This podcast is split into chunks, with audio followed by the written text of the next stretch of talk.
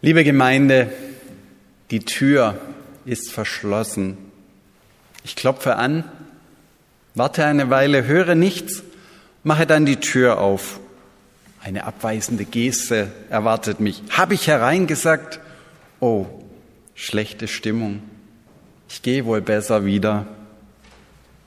Ein besonderer Geburtstag steht an. Endlich wird man 18.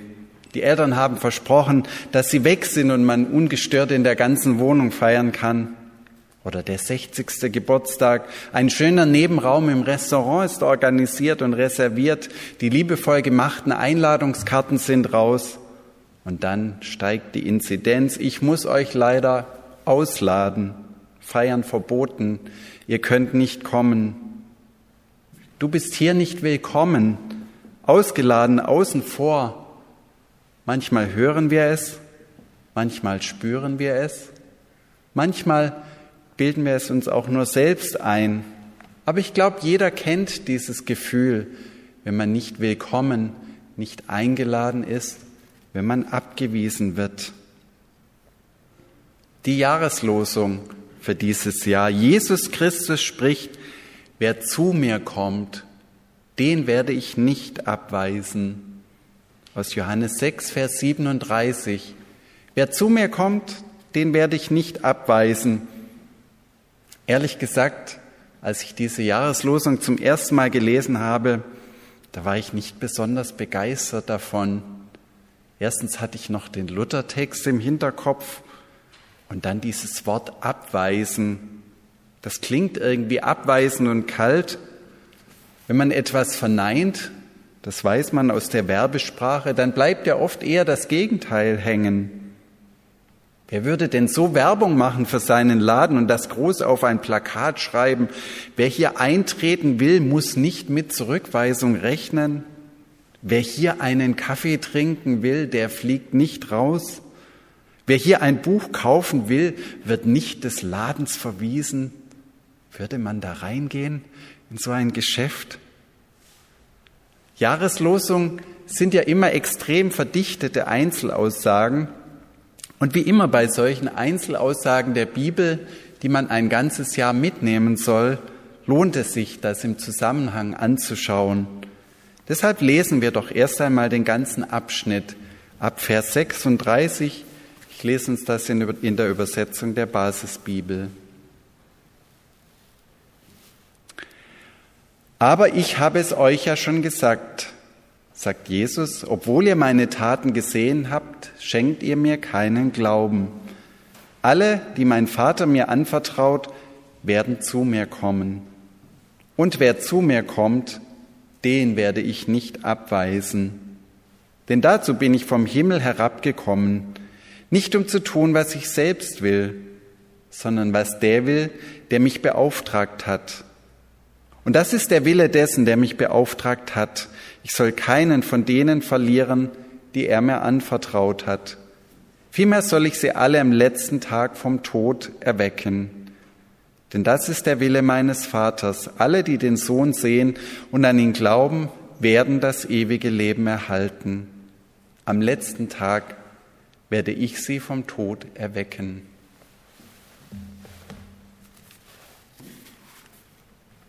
Jetzt bekommt die Jahreslosung doch gleich eine ganz neue Farbe. Alle, die mein Vater mir anvertraut, werden zu mir kommen, und wer zu mir kommt, den werde ich nicht abweisen. Aber plötzlich steht da etwas ganz Neues im Raum bei dieser Jahreslosung, etwas Großes und auch schwer Verständliches, nämlich die Frage nach der Erwählung nach der Prädestination, wie das mit dem Fachwort heißt. Alle, die mein Vater mir anvertraut, alle, die erwählt sind, die bestimmt sind dafür. Im Hintergrund steht ein großes Wunder, das Jesus vollbracht hat. Mit fünf Gerstenbroten und zwei Fischen, da hat Jesus 5000 Menschen satt gemacht. Die Menschen wollten Jesus direkt zum Brotkönig machen, ihn als den Wundermessias auf den Thron heben, den, der Dauerwohlstand schenkt. Aber Jesus, er entzieht sich, er geht allein auf einen Berg.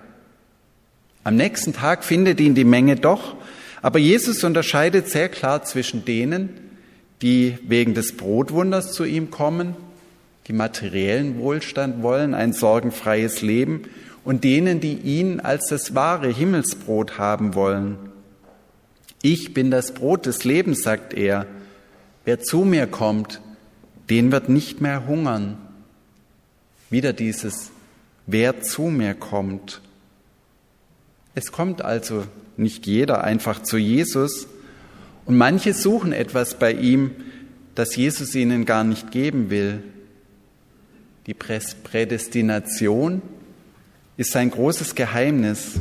Es geht darum, wie Gottes Wille für mein Leben und meine Entscheidung zusammenkommt. Gott will ja grundsätzlich, das lesen wir in der Bibel, dass alle Menschen zu ihm kommen, dass sie gerettet werden. Aber doch ist der Glaube nicht jedermanns Ding. Es gibt Menschen, die finden keinen Zugang zum Glauben. Die zieht es nicht zu Jesus, die wollen ihren eigenen Weg gehen und sind auch ganz zufrieden damit.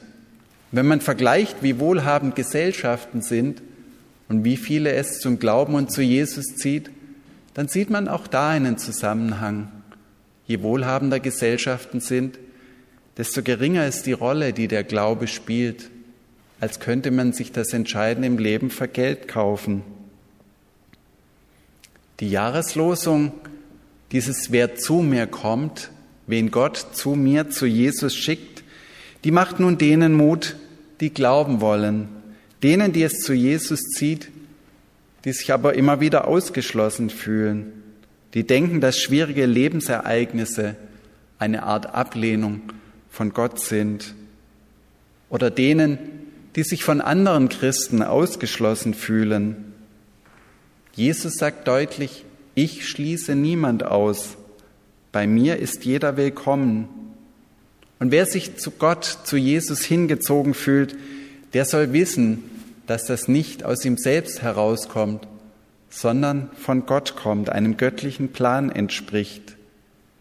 Und Jesus verspricht, dass er alle ans Ziel bringen wird, dass alle das ewige Leben erreichen werden, die zu ihm kommen, dass wir am letzten Tag vom Tod auferweckt werden. Trotzdem gibt es ja dieses Gefühl, ausgestoßen zu sein und nicht richtig dazuzugehören. Denn der Leib Christi, wie Jesus uns auf der Erde begegnet, ist nun mal die Gemeinschaft der Christen, die es immer nur konkret erlebbar und irgendwo vor Ort gibt. Und da ist es halt doch manchmal so, dass es einen ziemlich großen Gleichförmigkeitsdruck gibt. Irgendeine Art von Gottesdienst muss man halt feiern, mit klassischen Liedern und der Orgel begleitet oder modern und mit Band, mit Talar, wie das bei uns üblich ist, oder ohne, in einer Kirche oder in einer angemieteten modernen Versammlungshalle und irgendwie sind die Leute halt, die da kommen. Da gibt es junge Gemeinden, mittelalte und sehr alte. Da gibt es bürgerliche Gemeinden und total flippige.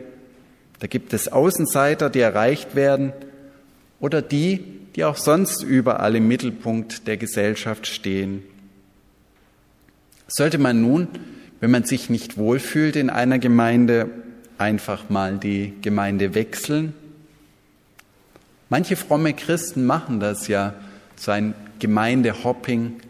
Sie schauen sich um in einem großen Radius und versuchen dann irgendwo dort die Gemeinde zu finden, wo wirklich alles perfekt passt. Aber das hält dann oft auch nur für ein paar Jahre und dann ist woanders gerade wieder mehr los und es wächst keine Gemeinschaft, keine echte Verbundenheit, sondern man fühlt sich weiter am Rand. Wie wichtig ist es, wenn man sich in einer Gemeinde nicht perfekt wohlfühlt, zu wissen, dass Jesus niemand ausstößt, Jesus niemand an den Rand drängt, dass er niemand aus der Herde der Gläubigen ausschließt, der es ernst meint und der zu ihm kommen will. Leider ist es ja so, dass das Gefühl, einsam zu sein, da gibt es empirische Untersuchungen in letzter Zeit ziemlich zugenommen hat. Beziehungen werden oberflächlicher, Familien zerbrechlicher. Manche Jugendliche wachsen schon mit diesem Gefühl auf, nirgends so richtig dazu zu gehören. Und diese innere Einsamkeit, die macht es einem dann auch schwer, sich einer Gemeinde voll zugehörig zu fühlen. Umgekehrt gibt es aber durchaus auch Gemeinden, die es einem schwer machen, reinzukommen. Deshalb ist die Jahreslosung von 2015 eigentlich die perfekte Ergänzung zur diesjährigen Jahreslosung. Hat die noch jemand im Kopf? 2015 aus Römer 15, Vers 7. Weiß jemand, nehmt einander an, ja, ich höre es schon, wie Christus euch angenommen hat. Eigentlich kann man unsere Jahreslosung nicht ohne diese Jahreslosung verstehen. Denn wir als Christen sollen genau das auch leben, diese annehmende Grundhaltung, die Jesus vorgelebt hat. Wer zu mir kommt, den werde ich nicht abweisen. Sind wir hier in Chemnat? Sind wir als evangelische Landeskirche in diesem Sinn eine offene und einladende Gemeinde? Von Jesus wissen wir, dass er anders als die Pharisäer seiner Zeit ein Konzept einer ansteckenden, einer offensiven Heiligkeit hatte. Wenn man sonst immer dachte, dass das Unreine, Unheilige einen ansteckt, dass man da Abstand halten und vorsichtig sein muss, hat Jesus vorgelebt, dass sich seine Heiligkeit und seine Reinheit auf die Leute überträgt. Auch auf Leute, zu denen man sonst Abstand hält. Leute, die krank sind, die irgendwie merkwürdig sind, die keinen ganz normalen Lebenswandel haben. Wäre das vielleicht ein guter Vorsatz für das neue Jahr, wie Jesus offensiv offen zu sein, mehr an Unterschieden auszuhalten, als wir es bisher für möglich hielten, auf Leute zuzugehen, von denen wir bisher vielleicht auch ein bisschen bewusst Abstand gehalten haben? Keiner weiß ja im Moment, wann die Nach-Pandemie-Zeit beginnt. Wir haben uns jetzt lange Zeit notgedrungen zurückgezogen, Beziehungen reduziert, aber wir sind dadurch auch ein Stück weit verarmt, weil das Fremde ja auch bereichert und das Leben interessant macht. Ich glaube, wir müssen noch mehr als bisher hinausgehen und Leute einladen, zu Jesus zu kommen wir müssen auch hinausgehen in das digitale Niemandsland, dort, wo es schwer ist, Gemeinschaft zu erleben. Aber erst recht müssen wir hinausgehen in unsere Nachbarschaft, da wo Menschen mit uns am gleichen Ort leben, da wo wir den Beruf teilen, da wo wir gemeinsame Hobbys haben. Wir wollen eine offene und einladende Gemeinde sein und das hängt an jedem Einzelnen, wie er oder sie das vorlebt es Jesus nachzumachen, keinen abzuweisen. Nicht nur unser Körper braucht Nahrung, das ist, glaube ich, sehr wichtig für dieses neue Jahr. Auch unsere Seele braucht Brot, braucht Nahrung, braucht dieses Himmelsbrot, das Jesus selbst ist, damit wir nicht innerlich verkümmern. Jesus ist das Himmelsbrot, das unseren Lebenshunger stillt. Und Jesus nimmt uns mit all unserer menschlichen Verschiedenheit mit auf den Weg zu Gott. Das neue Jahr kann gut werden. Amen.